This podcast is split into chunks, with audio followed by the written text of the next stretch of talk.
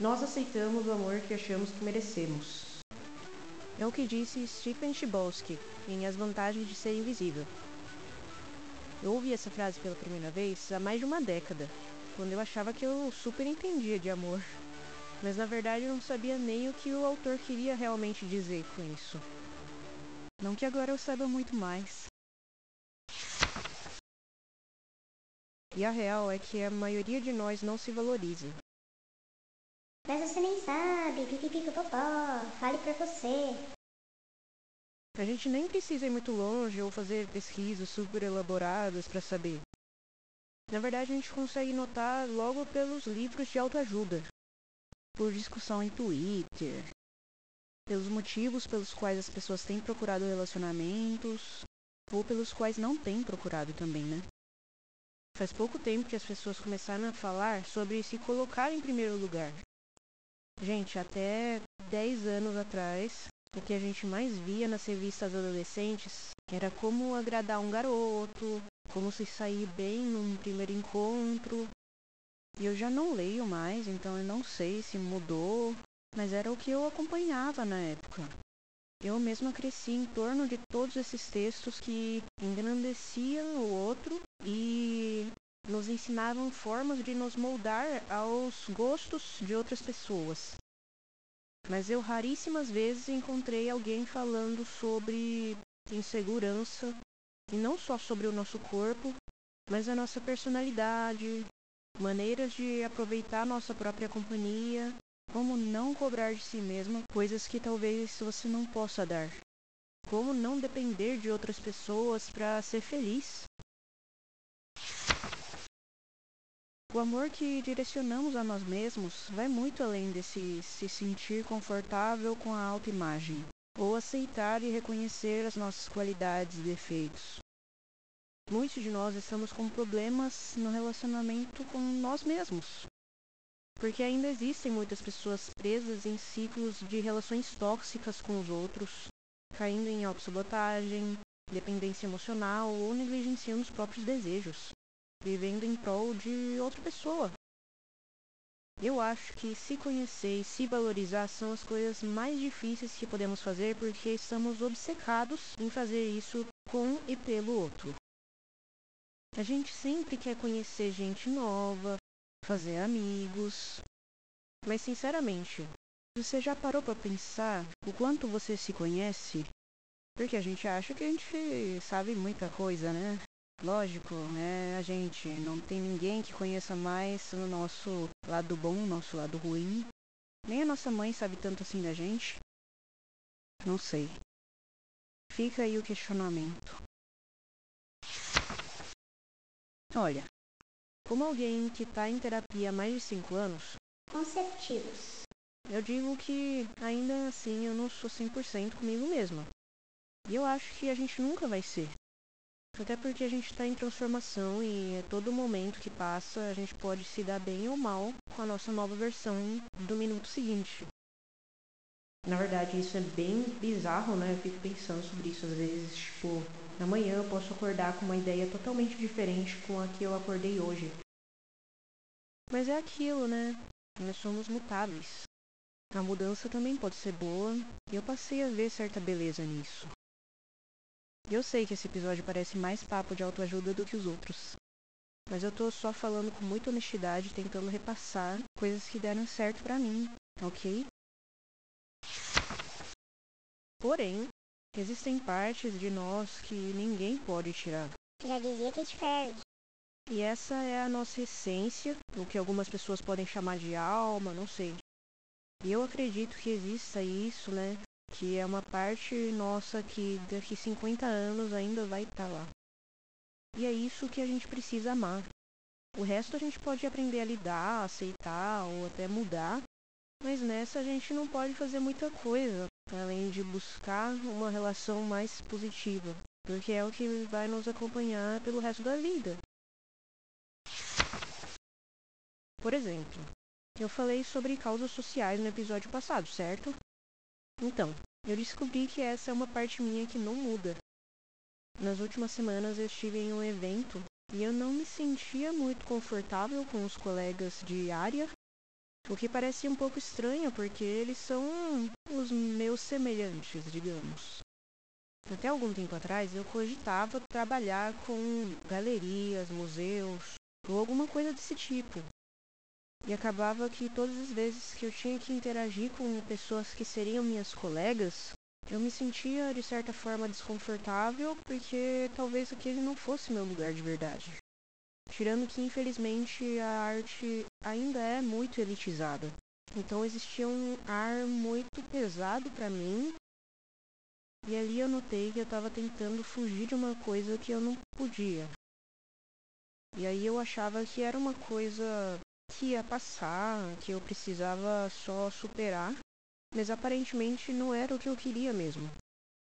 Eu não queria estar naquele lugar que alguns autores, como Brian O'Doherty, dentro da arte contemporânea, chamam de cubo branco. Eu queria tirar a arte desses lugares expositivos tradicionais. Eu estou nesse meio desde o ensino médio, quando eu comecei a participar mais da comunidade LGBTQIAP+, Daí eu cursei uns semestres de psicologia alguns anos. E adivinha, eu queria fazer psicologia social. No início da graduação em artes visuais, eu já pensava nessa minha vontade de levar a arte para a população periférica, que não tem muito acesso. Não tem muito como fugir, sabe? Mesmo que eu não tenha um salário muito alto seguindo nessa área, é o que vai me fazer feliz, porque é o meu propósito. E é parte de mim. E eu sei que esse não é o trabalho mais fácil do mundo, e na verdade talvez seja um dos mais difíceis. Ainda mais em um país que não tem muito investimento dentro do campo das artes, onde a arte não é valorizada como as outras áreas. Mas se for pensar bem também, em qualquer área vai ser difícil e acaba que depende mais da sua vontade mesmo do quanto isso te move, se é sua paixão. Enfim, é uma coisa que eu preciso aprender a amar em mim. Eu não fiquei lá muito feliz descobrindo isso, porque, né, todos esses motivos aí que eu falei. Mas eu acho que por trás tem uma coisa muito boa. Se fosse outra pessoa, eu não gostaria? E para variar, eu vou comentar sobre Bell Hooks. Eu prometo que no próximo episódio eu vou trazer muito mais referências do que Bell Hooks, tá? Em tudo sobre o amor, existe um capítulo só pro amor próprio. Ela diz que, primeiramente, a gente precisa entender a definição de amor e os principais pontos para desenvolver um crescimento pessoal e espiritual. No último ano, É, só no último ano.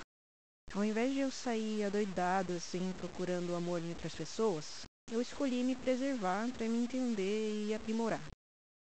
Não foi falta de opção ou nada do tipo, sabe? Eu sabia que tinha errado muito nos últimos tempos e eu precisava melhorar. Eu precisava amadurecer. E ao meu ver, eu não podia fazer isso me relacionando com outra pessoa e não me dando total atenção. Porque eu sei que eu sou assim. Eu sei que eu esqueço de mim quando eu me interesso por outras pessoas. A gente se preocupa tanto se o outro vai gostar de algo ou não, que a gente esquece de se perguntar o mesmo. Tipo, será que nós estamos gostando de verdade das nossas atitudes? Será que alguma coisa tá nos fazendo bem ou tá nos fazendo feliz? Agora eu faço esse exercício todos os dias, mas levou um tempinho até eu descobrir que isso era tão importante quanto a preocupação pelo bem-estar do outro que isso também podia destruir uma relação. O problema é que para responder essas perguntas exige muito autoconhecimento e autoconsciência. Precisa daquele momento de introspecção para analisar o que a gente faz, o que deixa de fazer, o que nos faz felizes ou não faz. É quase um trabalho de detetive mesmo. E cansa. Não vou falar que é fácil. Mas às vezes é melhor você fazer um trabalho de uma vez, um trabalho cansativo e chato assim, e ter certeza que lá na frente vai te ajudar muito a lidar com outras pessoas, te poupar dor de cabeça e melhorar todas as outras relações que você tiver e as que vier a ter.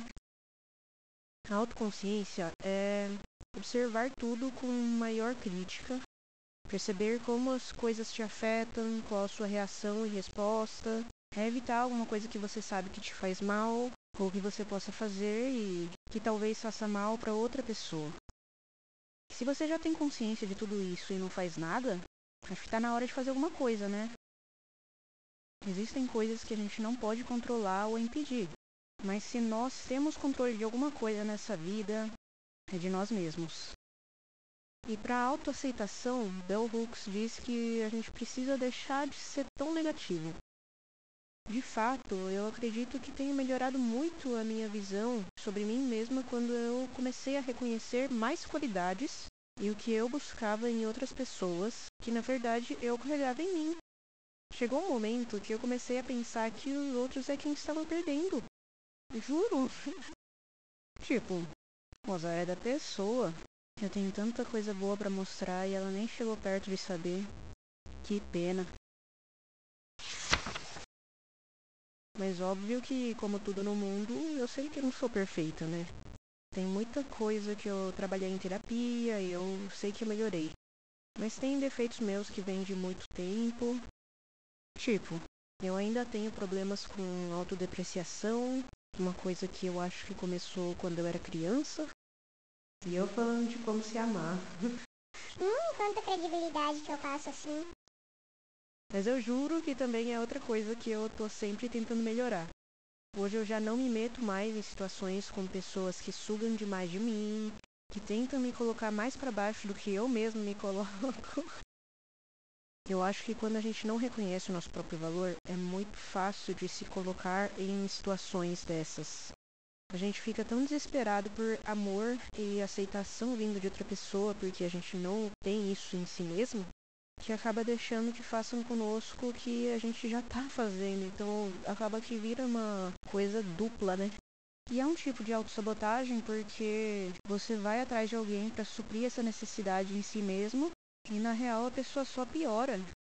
Se você se sente um fardo, vem outra pessoa e coloca mais um peso em cima de você, e chega uma hora que você não aguenta mais e reconhecendo que nós julgamos com o certo e errado, nos responsabilizando por uma vida justa para nós mesmos, aceitando as consequências das nossas ações, indo atrás de trabalhos que nos fazem felizes.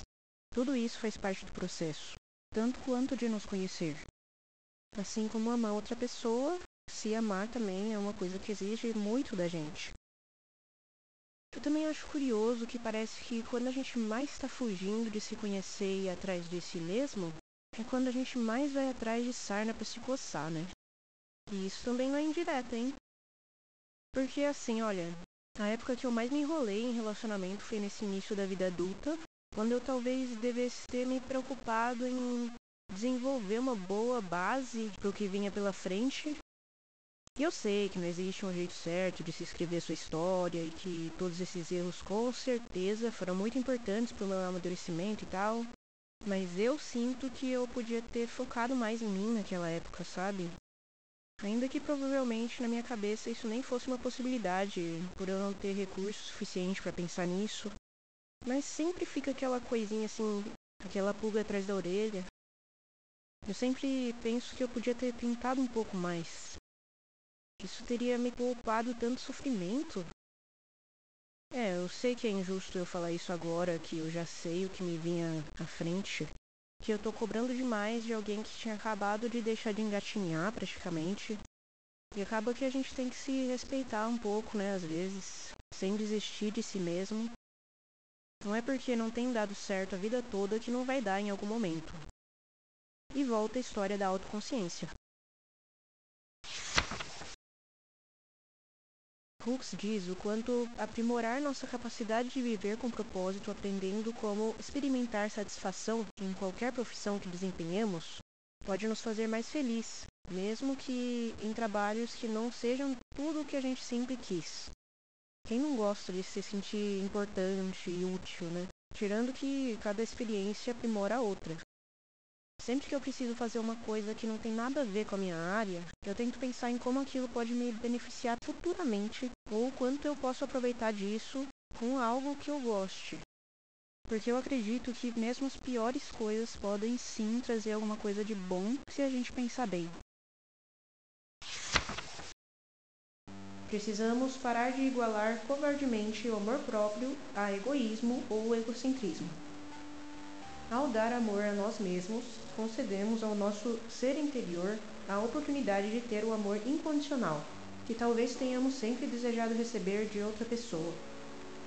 Podemos nos dar o amor incondicional, que é o fundamento para a aceitação e a afirmação sustentadas.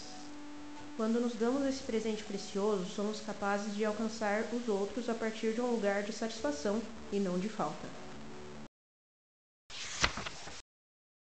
Assim, eu comecei a trabalhar o amor próprio antes de eu ler essas belas e fortes palavras de Bell Hooks.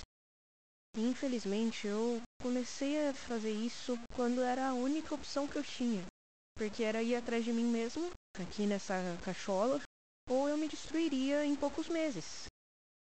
Aparentemente deu certo. No caso, como eu acho que já deu pra ver, eu não me destruí. Mas eu espero que você que está ouvindo e continua se metendo em cilada ou odeia a si mesmo, não precisa chegar a esse ponto para se salvar. Se você está esperando um sinal, esse é o sinal. Você importa sim e merece sim muito amor, principalmente da única pessoa que vai te acompanhar até o túmulo, você.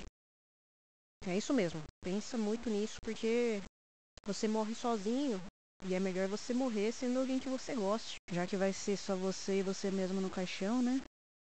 Agora vai lá ler uma Bell Hooks, vai. Já ouviu a palavra de Bell Hooks hoje? Um dos maiores guias para Pra o quê? um dos maiores guias para amar a si mesmo É o amor. Mano do céu. um dos maiores guias para o am... um dos maiores guias Para amar a si mesmo é nos dar o amor que geralmente sonhamos em receber dos outros. um dos maiores guias para amar a si mesmo é nos dar o amor que geralmente sonhamos em receber dos outros. É bobo que eu sonhasse com outra pessoa me oferecendo a aceitação e a afirmação que eu mesma me negava, não é?